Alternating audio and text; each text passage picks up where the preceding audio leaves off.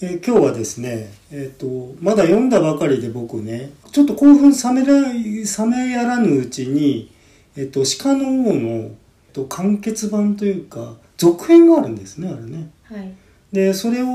の、読みましたんで、はいまたこの完全ネタバレ会ということでですね、えっ、と、上橋直子さんの鹿の王、水底の橋。はい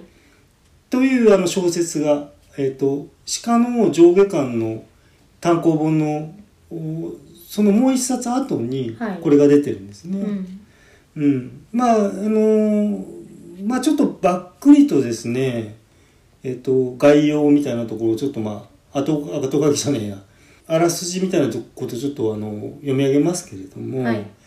えー伝説の病見つつある大流行の危機が去ったツオル帝国では次の皇帝の座をめぐる争いが勃発うんそんな中オタワルの天才医術師ホッサルは妻子医のマナに誘われて恋人のミラルと精神教医術発祥の地アワナ領を訪れていたはいそこで精神教医術の驚くべき歴史を知るが同じ頃阿波名領で皇帝候補の一人の暗殺未遂事件が起こる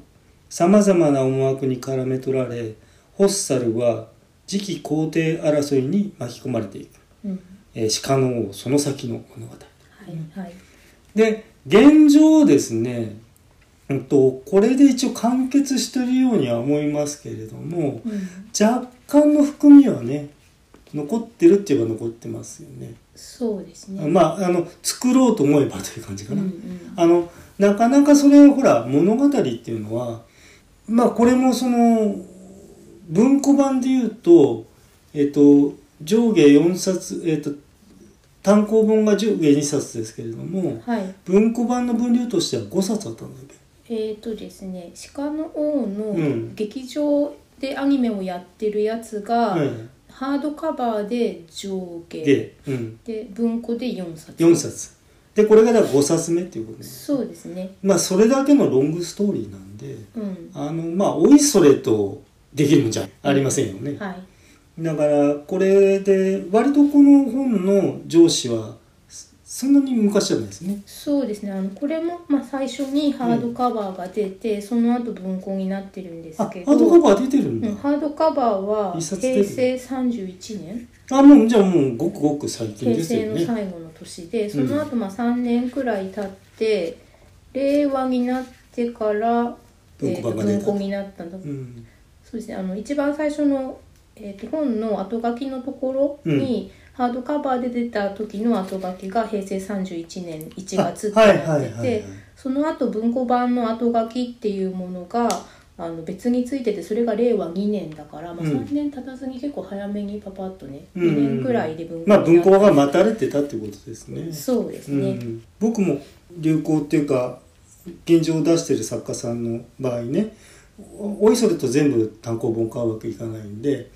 あの文庫化をね待って、うんえっと、新聞とかをよく見ながら、はい出たら買いに行くっていう読み方したことありますから、そうねなんかでもさ最近、ううんん、とまあ、電子書書籍はい、があのだんだんメインになりつつあるってこともあるんですけど、えうんとハードカバーと文庫の値段の開きが昔よりも小さいというか、え、あそうですね文庫が高くなってるって文こ庫とだなになってもそんなに安くないんだよねっていうのが、まあ、ね、そうですよね1,000円くらいしますよね文庫うん、この、まあ昔だとこのぐらいの分量だと、まあ560円とかさ、そうそうそそんくらいですよね、この厚さだったら、うんあの文庫なら。うはいまあ単行本はまあ1000円とかね。単行本は1800円とかそうそう、1200から1800円。 2500円とかうんうんうもんのによってですけうど、んうんだからそう考えると、うんそのもし、ね、2,000円くらいだとしてそれが500円の文庫になってるんだったら4分の1なんだけど、うん今はまあ半額くらいかそうでな、すね文庫になっても。うん。うんうんまあだからそういうこう、ものに対するその価値の付け方、値段の付け方っていうのが、あの、多少変わってるのかな。うん紙媒体の素材の値段とかいうよりもうん体裁とかの値段とかよりも、そのコンテンツにつける値段っていうことでうんそんなにこう携帯としが変わっていったとしてもまあ内容変わるわけじゃないですからね。うんうんまあそのマーケットが小さくなってるから、ええ単価が上がってるのかなって、うんうん、まあそうですね。まあ、特にこうんの、えっ、と鹿の王とかその上橋直子さんの作品単体で見れば、うんきっともっと安くできるんだけど、うんでもこの売れ筋商品が支えなければいけない業界というそうもだのがねあってうんうんうんまあここの、えっと、出版社とかね、うんえーまあいろんな付随してるものがありますかはら、いはいその値段で欲しい人が買えばいいってことにはなりますけれども、うん、ま今あはね紙の本がこれは小説だから、はい、初めからまあ紙とか、うんその電子書籍うんで読むにしてもまあそこまで変わらないものうん、だったりするんですけど、うんまあ、なんだったら朗読もねあるくあらりいまだすとね。思ううのんで、漫画が最近紙の漫画がなかなかあの初版で出た時に予約で買っておかないともう出なうん、あいっもう造反札がないと。ていうことをあ初めから作者が明らかにしてというわけであーその紙で今まで揃えてる人はあのできれば紙が欲しかったら今回は予約された方がいいですよっていうふうにあー言うくらいもうんまあ、電子は出るんですけそうかあーどって言っまあてね。読めればいいっていうのか紙が欲しいかというそうね紙でこうんれが一番最初だったら、初めから電子書籍で買えばいいっていう話でだけど紙で途中まで買ってるお客さんがいるのに最新刊は紙がもうありませんっていうふうになりうのかがねねないとそう心苦しいからっていうので、んまあ、言ってくれてるとか、まあね紙で揃えたの欠番あるとなんか気持ち悪いですもんねそうなのであとはその、うんやっぱり途中から紙で出なくなった本とかもあったらしくてあるとうん12、は紙で出てたのに3以降はもう電子だけってなるとなるかほどねね。まあそういった問題もまあ含めつつ、まあ、この本の話はいえっと基本的にはそのホッサホッツァルかホッサルちっちゃい「つ」でいいですホねッツァルですねホッサルうん、がホッサルがあのーまあオタワル医術のうん、はいリムエルだっけリムの、ま、リムエルの孫なのかなリムエルリムエルかのおじはおじいちゃんですねおじいちゃんですね、はいそのリムエルっていう人が、うんあのそもそもそのオタウル医術を大きくこう発展させた人で、うんそれがなんかあの阿波名湖じゃねえあとナタルだえっ、ー、とナタルって国うんの、あのこ皇帝ね、うんはいを助けるんですよねなんかえー関係を。奥さんを奥さんを助けるのかうんうん王妃ですねだから王妃はい、でその精神教っていうのがうん、ちょっとややこしいっていうか、うんちょっとこう。そうこう宗教色が強くてうんうんと現代技術のようなその科学の力ではなくて、うんえっと、宗教的なねもっと心の安定とかその身の汚れとかうんそういうものをなくしていこうっていう技術なんですよね。そうですねでそれとでと現実に、えっと、発見されたいろんなその薬とかあと、えー血清に近いものとかね。あのうーん馬のと血あそれは、うんえっ、と精神教の医術は漢方薬的なうん、でそうで、えっと、リムエルがやったオタワルの方はは西洋医術そうで的すな、ねはいうん血清ありエリのおー輸で血助けたんですよね。輸血ありのね、うんでそれでその本来その受け入れられなかったんやつが、その小樽のオタワルの赤小樽の、はいえっと赤羽か、えーっとオタワルは赤羽とは別で、はい、ああ別のところか、赤羽は、えーっとこの「鹿の王」の最初の4冊の「え割と中現場というかんんー鹿の王」のこれの話の前は赤羽 VS うん、ツオルツオルうんの話だったんだけど、はいはい今回は赤羽はもう出てこなくて、はいツオルのうもう属国になって250年経ってる、うんうんオタワル、うんうんでそのオタワル王国の、えー、と王国のその王の血筋うんのその貴族、うんでなおかつ今はあのお医者さんうんになってる貴族でありお医者さんであるホッサルっうんていう人と,、えー、ともともとそのツオルっていう国の、えーにあっった伝統医療はい、の,、まあ、あのバーサスってことでうす、んうん、精神教医術そう小田わる原医術バうんーサス精神教医術、うんであのその鹿の王のアニメに描かれてた方は、えっと、どっちかっていうと主人公はその医術側の人じゃなくてうんその鹿の王のあの物語であったわけですよね。そうですあの独角うん、の番あバンと、とその娘養いはい養女うんのゆ,、ねゆなちゃんゆなちはい、ゃんを中心とした物語で、うん、まあその中でもあのアニメの回の時も言いましたけれどもホッサルはいまあ、非常にこう魅力的な人物として映画がそっちが中心人物でもいいんじゃないでしょうかと思いましたけれども、うんアニメは特にね、ええはいでその颯爽とした人が今回は中心であると、そう今回は彼があの、うん本当に主役ええであのもともとなんかあの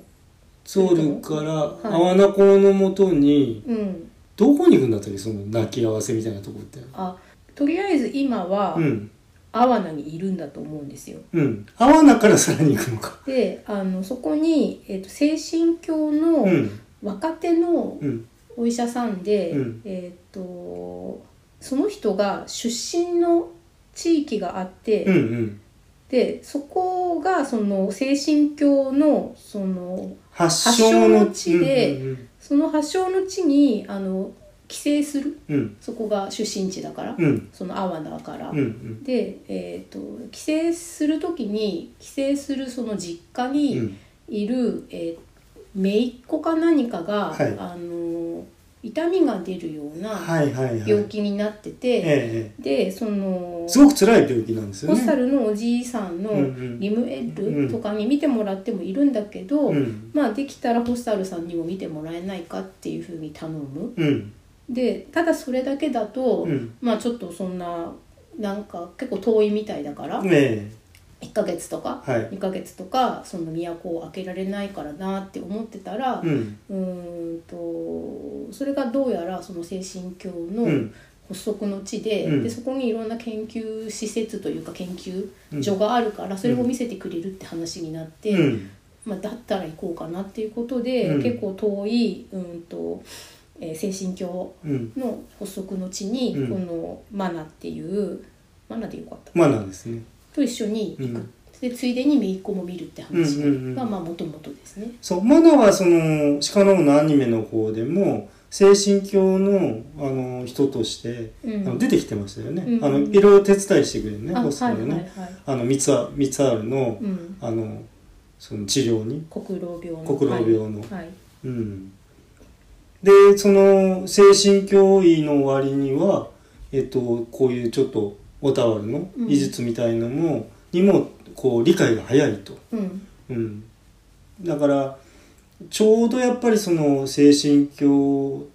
の、えーそういう宗教的な部分と、はい医術っていう部分の揺らぎはマナーの中にはある感じでしたよね。うんうん、でそういうふうに描かれてたのがいよいよこっちでねはいはいあのまあ、だんだんこういろんないきさつで、ういんろんなことが明かされていはいく重要な点というかもうネタバレしますけれどもはいあのミラルちゃんねあミラルさんえっ、と助手で助手を恋人恋人、はいでそこはあのアニメの方ではちょっと薄ぼんやりとぼやかあミラルはほとんど出てこなかったのね、うん多分そうだったと思うんだけど、うん、であの奥の使い奥使いのあの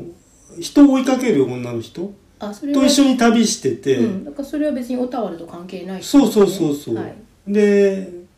ここでついにあ小説の方はミラル出てくんだよね、うん確か、うんうんで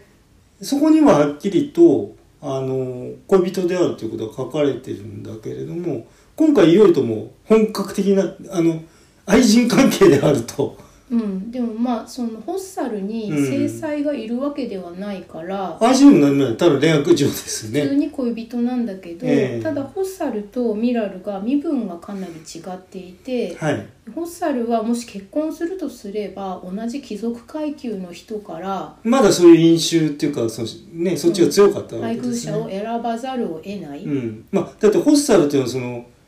いおたわり術としてはエリート中のエリートの人でうんこの人がし背負って立つ人ですもんねそうその本人自体のうん才能とかうん才覚とか、その天才的な、あのお医者さんであるっていうなおかつ貴族であるっていうことになってて、うんで、うん、と家とか、うそういう政治的なことうんからはでもフリーではいられないゆくゆくは今はまだ若いけど、うん何かのそのそうだから出だしとしてはそういうところはちょっとまだもやっとしてるんだけど、うんいよいよ政治的なところに巻き込まれてしまうというね巻き込まれざるを得なくなっちゃって、え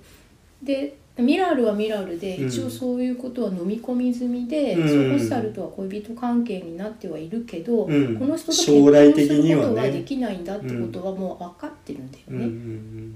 そういうまあちょっとひれんめいたっていうか あのなんぼか僕たち映画みたいな中であのウエストサイドストーリーあーロミューとジュリエット的な要素がなくもないですよね家とうん身分とうん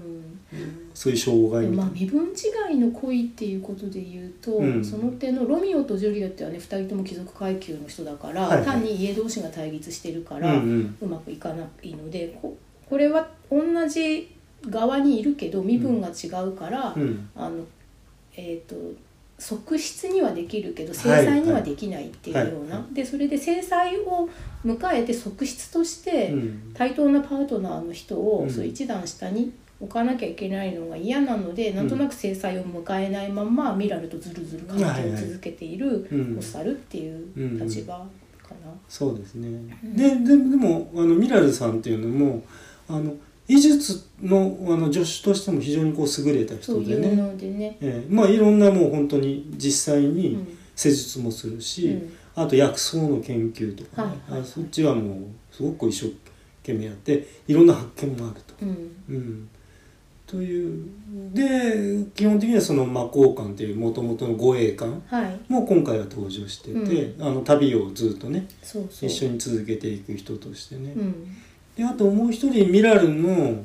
父親かそうお父さん。が建築家っていうかでえっとね、技師なん技です師、よね。うん、建築技師ね橋とか橋とかかける、うんちょっと土上手木で、うんでそれで今回行くあの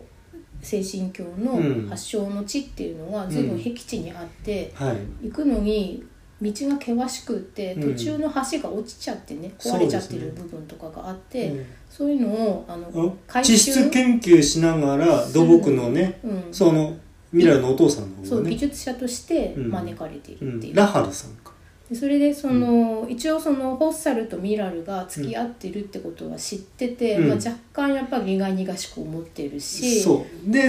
対面としてホッサルと対面するのも初めてなのかな現まあ、実的には、話としては聞いてるけどで、うんホッサルはだからちょっとその居心地悪いそう感でじすでねお前 うちの娘をってお父さんは思ってるけど、うん面と向かってはやっぱりき身分の高い人だから、はい、うちの娘とかって思ってるけど、うんまあ出せないと。うんうん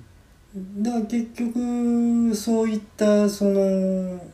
まあ身分の問題とかうん家計の問題とか、うんいろんなものがこう最後絡んできますよね。そうですね今回は特に身分の話が、もちろんその病気がそのめ姪っ子がね、はい。なんかこう難病っぽいものにかかってるっえていうのをそれはどういう病気でどうやったら治るのかってことうんうんうがん一つその謎解きとしてえあるんだけど、その主軸の他にまあその政治ですねうんうんおたわり術 VS う、んうん、精神教医術、うんでそれからそのその身分違いうんの恋っていうものがどこら辺に落ち着くのかっていう、うんなんかその3本柱くらいで話がね進んでいきましたね。うんでそこに今度本当のこう皇帝あ次期皇帝をめぐうんる争いが、あーうっすらとありそうですそれが表面化し、うんっていうね、うんストーリーになってそっちもそっちでなんかこうえっ、と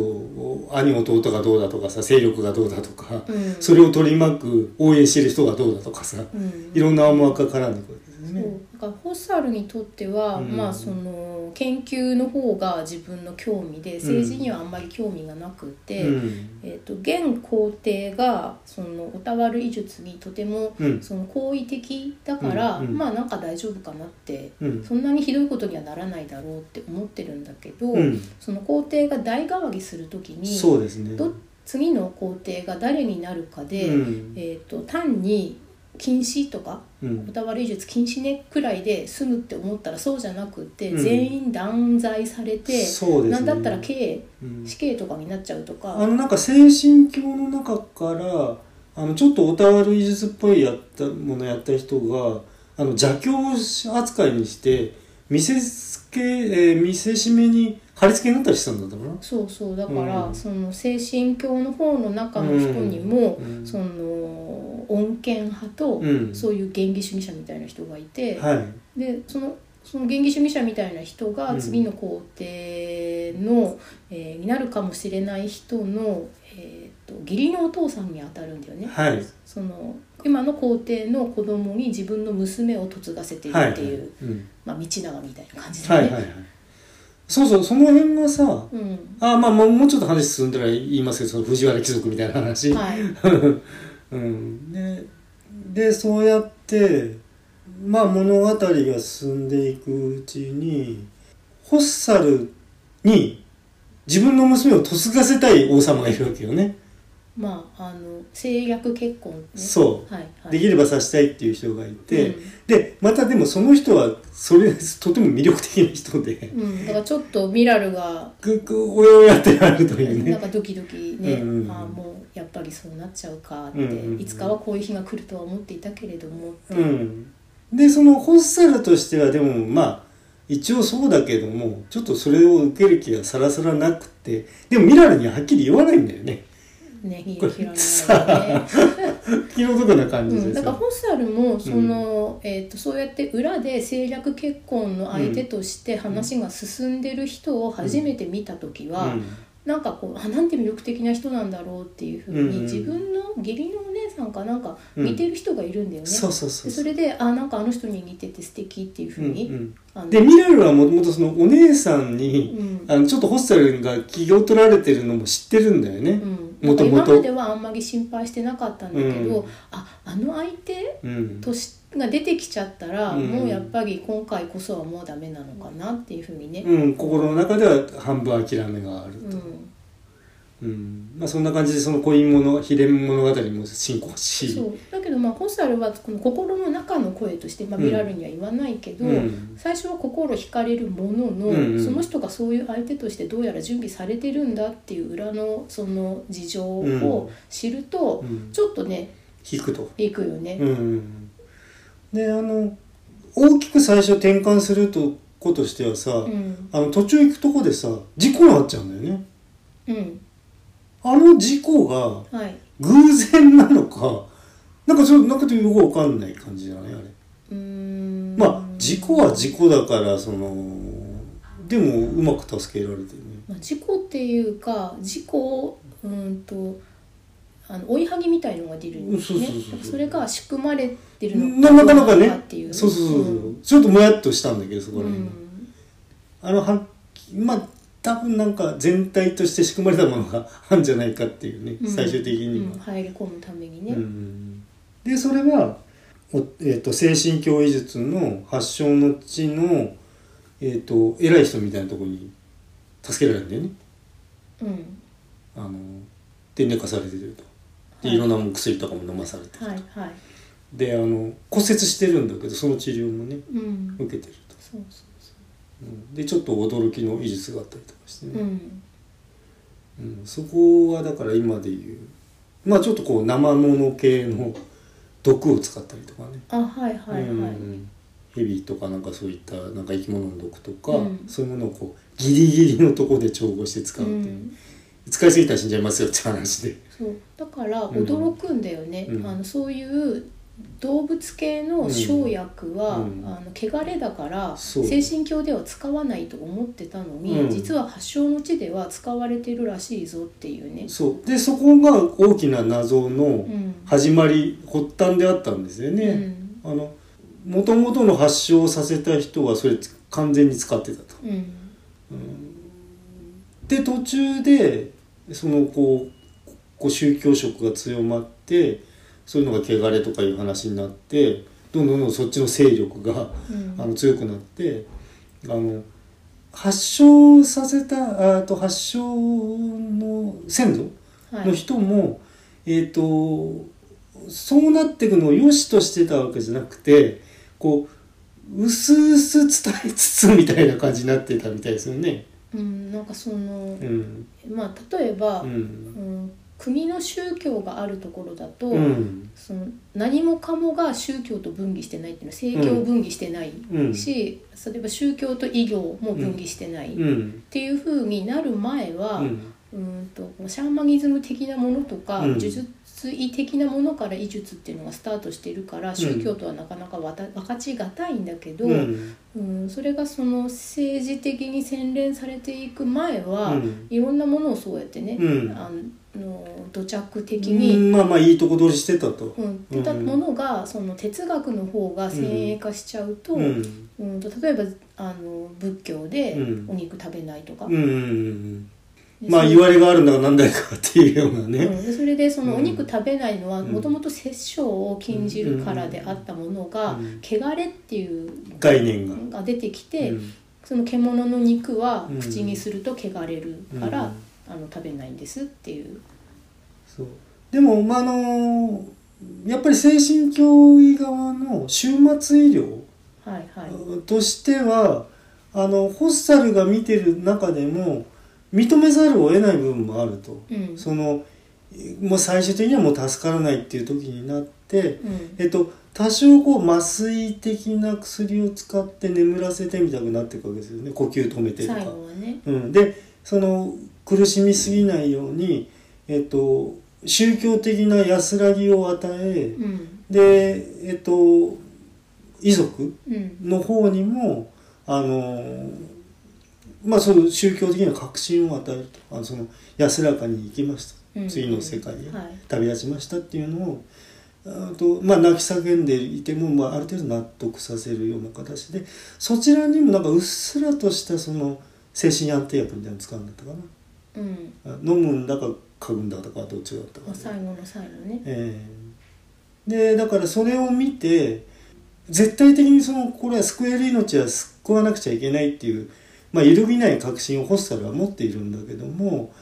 その姿っていうのもこうちょっとこうグッときちゃうっていうところが少しあるんだよね。そうですね。うん、特に、うんその遺族云々とかではなくて、ええー本人自体がそれを望んでいて考えを変えないっていう部分えで、うんうん、この人に無理やりその治療を施すことと、うんその寿命が多少それで縮まっても、うん心の安らかさを得て、うん、と家う族んと合意の上でうん旅立つっていう道を選ぶっていうことのどっちが果たして幸せなんだろうかっていうことはまあ考えたりしますよねうんそうですねだからここら辺はまあその、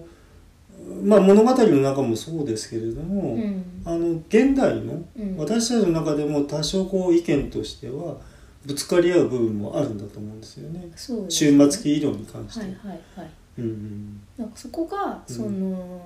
いわゆる標準治療としての終末医療であれば、うんその標準治うんう療んの中の終末医療だからいうんいうんんだけど、ううんんそうじゃなくて、うん、そこをその民間とかはいエセ、うんうん医術医療の方に引っ張っていく人がいるところはこの今回は鹿の王のこの話の中にはそういう人はいなかったじゃないですか。そうですねううんんあのそうなんだよね、うんまだお互いのまあうんお互い今えーえっと形は違うんだけれどもベストをね、あの尽くすとうんうんあの無理やりそっちに何かを引っ張っていくとかそういう話じゃないですもんうね、ん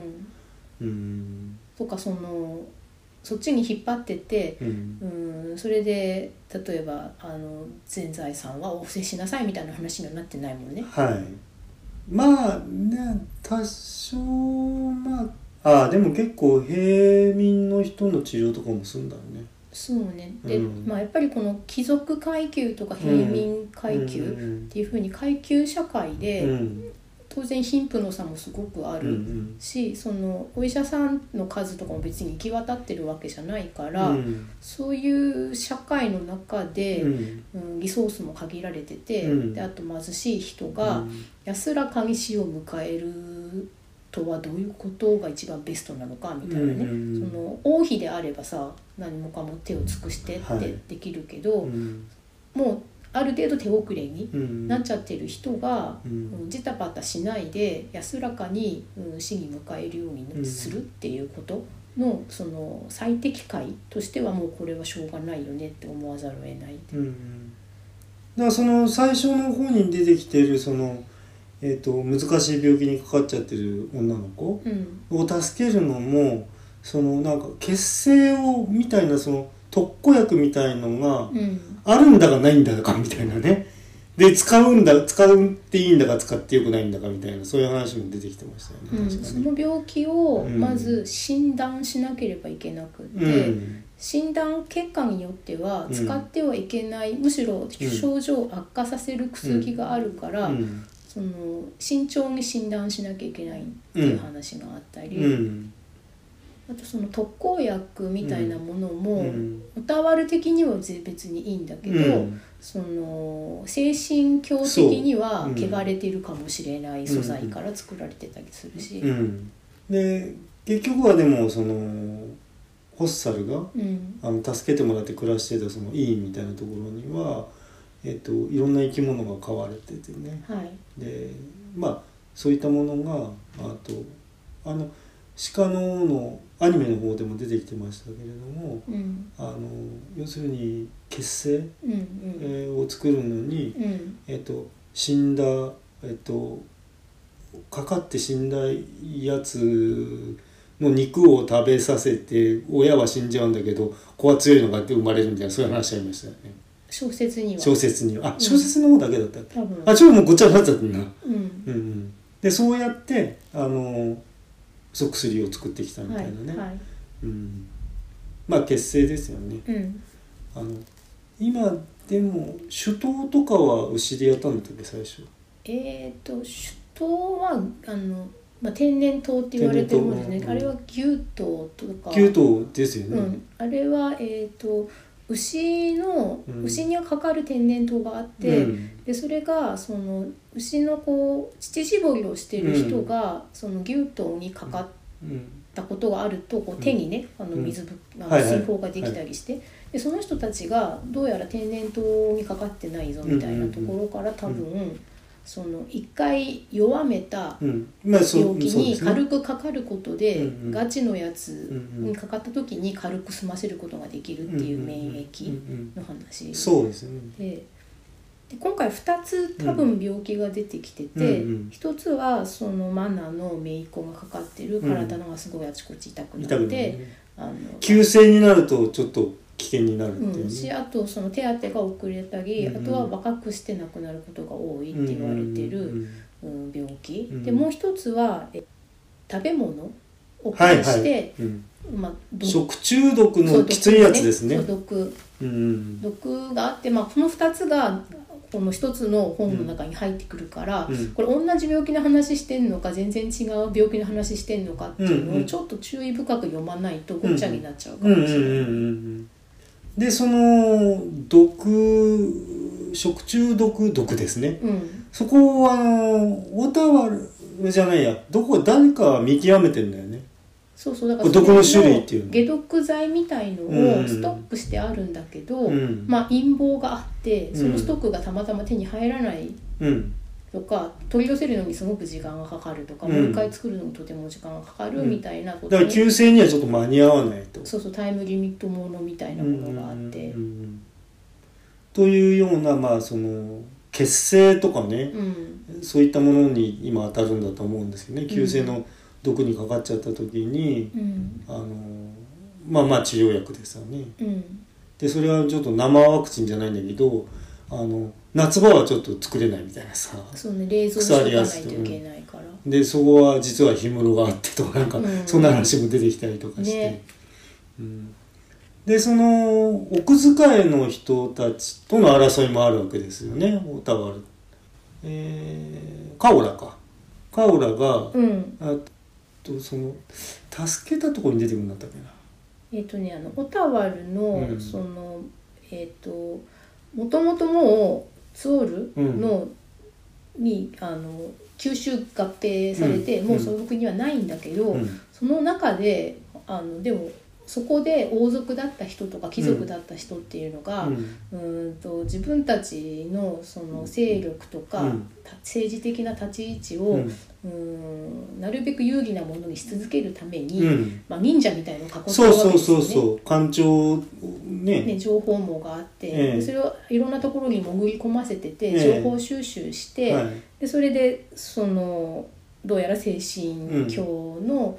なんだったらその自分たちにとっては弾うん、の目があると、弾圧しそうなこととか監視してたり、うんうんその弾圧してきそうな人うん、で勢力が今どっちになってそるうとあわかよくば暗殺できればいいなくらいに思ってたりするんですよね。でその辺でまた今度リムリムエッルと コそッサルう、のうん、ちょっとしたこう考え方の違いがねそうだからこの2人が同じ方向に向かってあの努力っていうか協力してるのか、うんそうでもなくってもうあのもっと違う方向を見て実は利害が対立してるのかっていうのが、うん結構難しくてね。うん、ででも最終的にあのーここにはあのー美しいその鳴き方をすると鳥がいてそう鳥がいて歌合わせするんですよね。そう、うんでその歌合わせの会っていうのが、うんそのある貴族の館で広か開かれるとあはいそれは阿波子か、えっ、と阿波名校っていうか、うんこの精神教医術の、うん発足の地っていうのが花に部活動の部って書いて壁っていう地域があって、はいその壁の中にあうるん、おや館はいでみんな集まってうん自分のその、えー手塩にかけて育てたうんいい声で鳴く鳥うんを連れてきて鳥に鳴かせてそれに合わせてあとその自分が作ってきた即興の詩とかを披露するっていう、うんうん泣き合わせ歌合わせってはいいう競技があるんですよね。うんうんでそこで、うんえっとまあいろんな貴族がうんうね、ん招かれてうて、んでえっとまあえっと昔はだから奥さんから何かみんな出てたんだけど今ちょっとこうあんまり大掛かりになりすぎちゃうんで、うんあの旦那さんの方だけとかね、はいはいうん、でそういったところにホッサルも招かれてて、で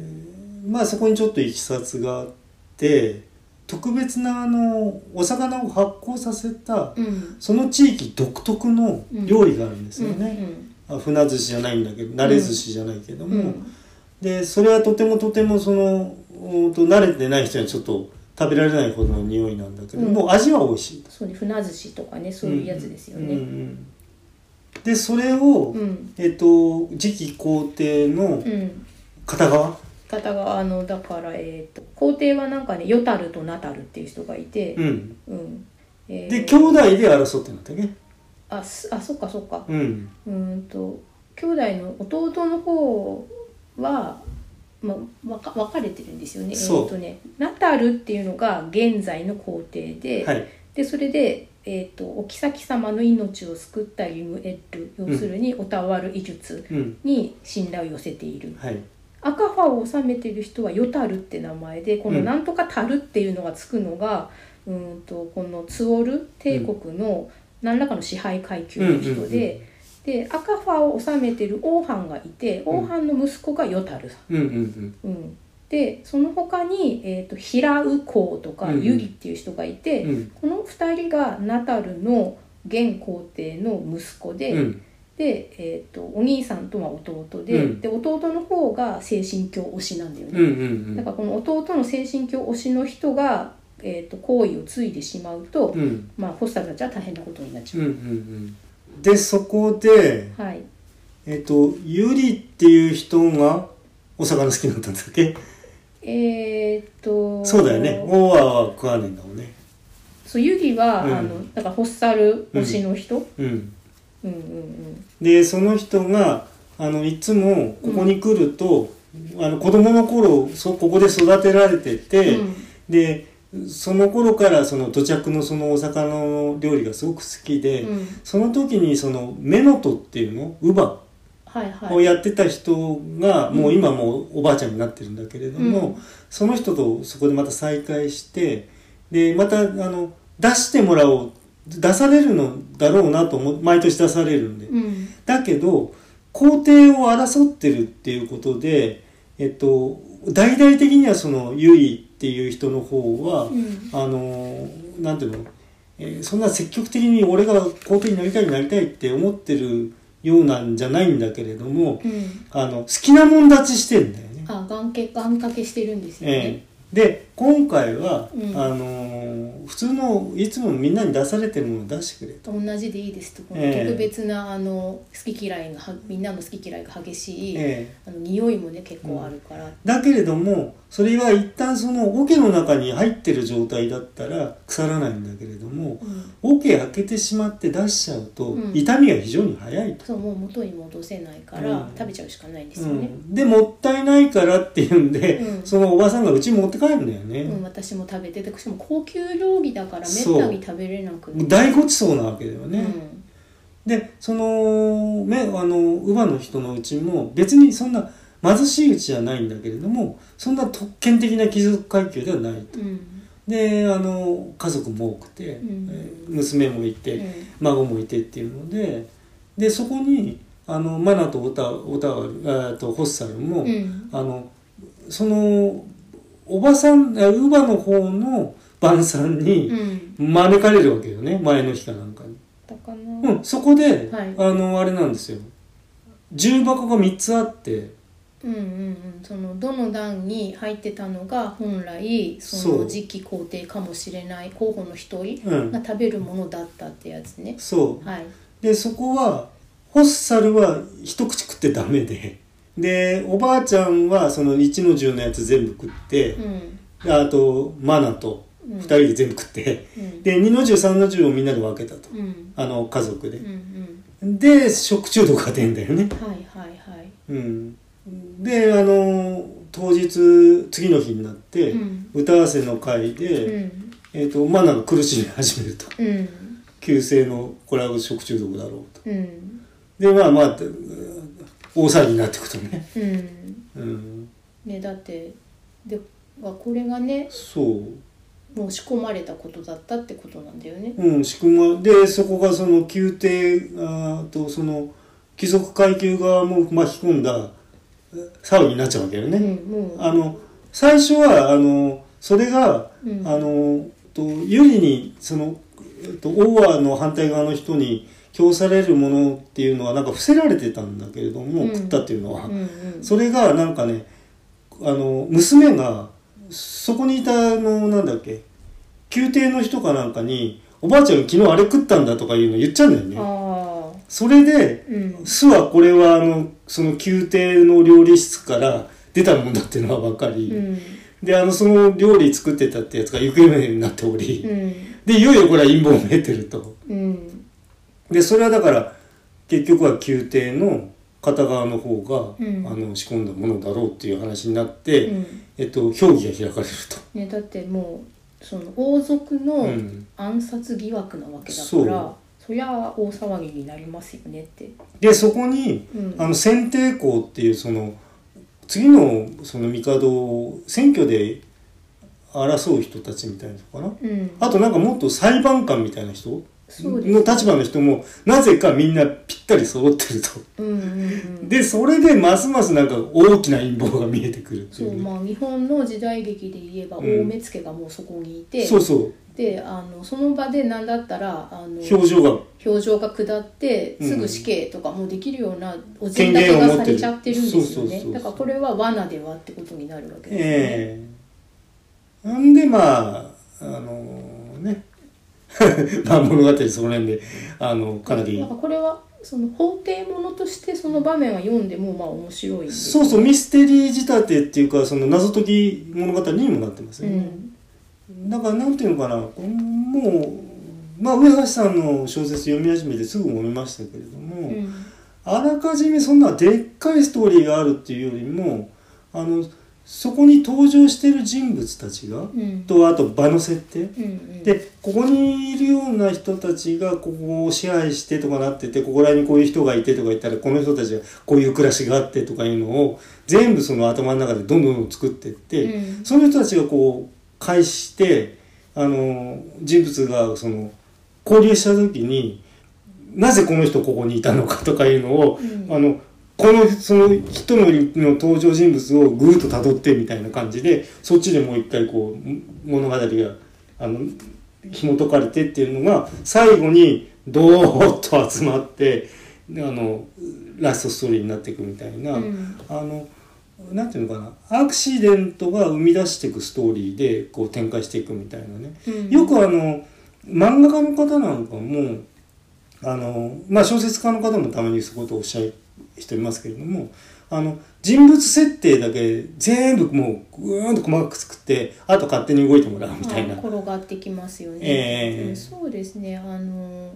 えっ、と図書館戦争とか、はえー空飛ぶ広報室とか、うんまあいろいろ映画化もされてる小説を、まあ大人が読むラノベとかって言われてますけど、うんの有川博っていう作家さんがいて、はいその人も全部作って「用意ドン」ってカチンコが鳴ったら、うん私はもう隣に立ってそれを単に書き留めていくだけなんですっていうふうに言ってる人もういんうんるし、うんでえー、と上橋直子さんはやっぱり落書きとかでよく書かれているのは、うん何か特定の一シーンが浮かぶんだと降りてくるんだとああそそうれが降りてくるまでは一行も書けないんですってああなるほどね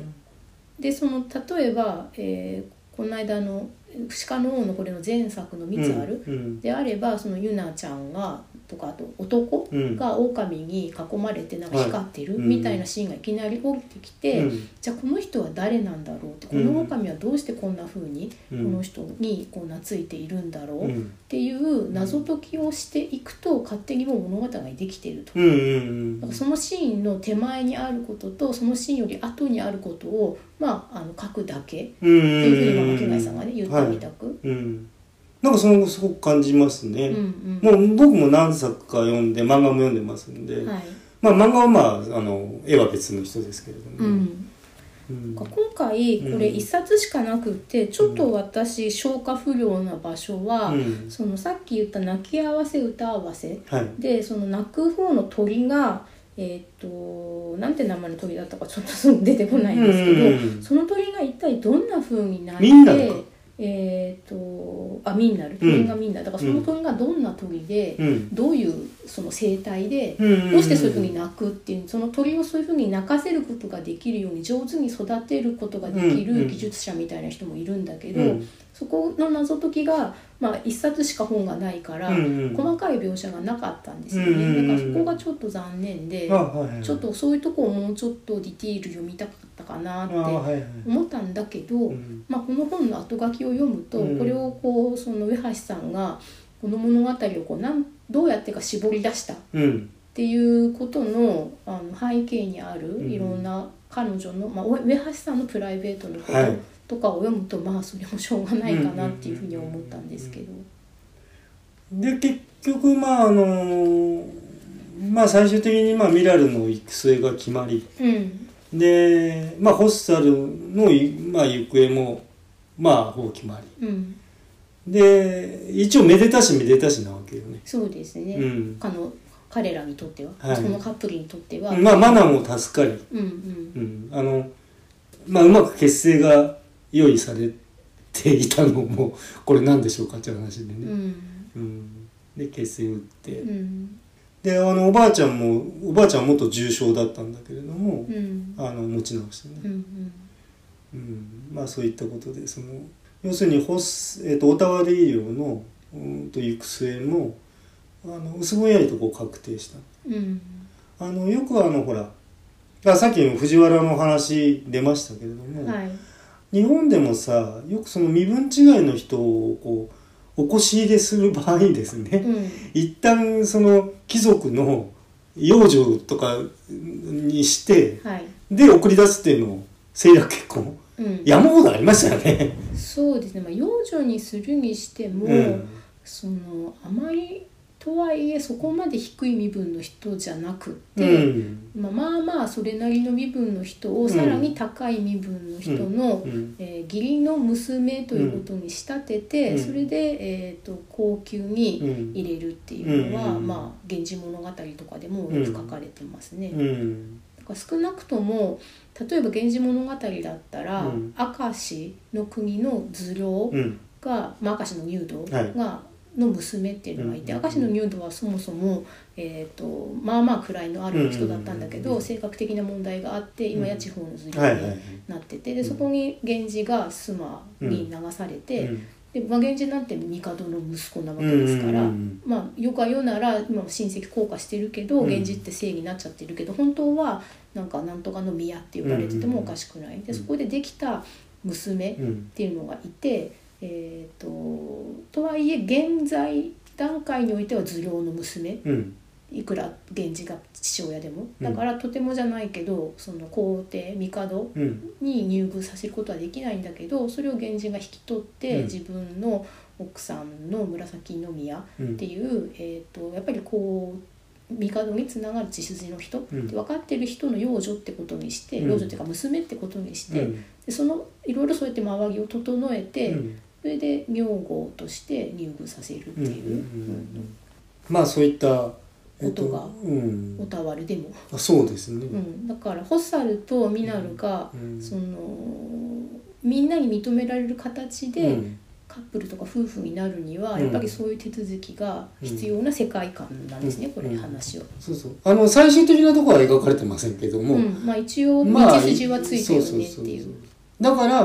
あの今回これであの完結してますけれどうも、んもし宮橋さんの中でうんあの新しいシーンが降りてくることがあったとしたら、うんあのそこからの物語っていうのもねそうあでるすのかねなって感だからまあ